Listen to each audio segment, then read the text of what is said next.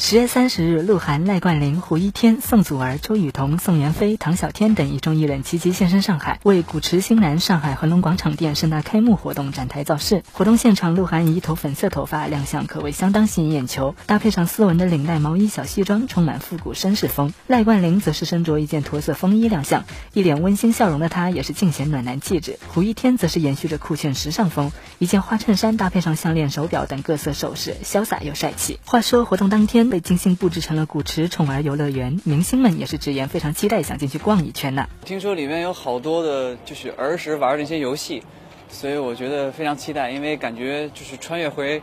童年时期了，所以想进去玩一下，期待挺大的。因为我本身自己就是特别喜欢复古的一个感觉，对。然后，因为我听说他们今天晚上也有非常里面有很多好玩的东西，所以还挺期待的。玩够了，自然还是要努力工作。谈及接下来的工作计划，他们也是一步一个脚印，在努力奋斗成长中。戏没什么感觉，就是踏踏实实的吧，认真认真的拍戏，完了以后能够进步就可以。对，做就是逐渐的成熟，逐渐的努力吧。对。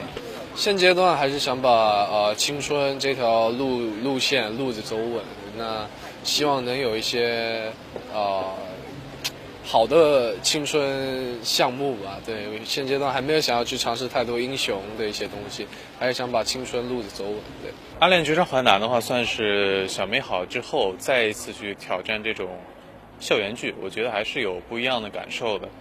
民国奇探的话，算是一个比较大、比较突破的这么一个，对自己比较突突突突突破的一个角色啊。然后也希望到时候大家多多关注，来然后来见证我的成长。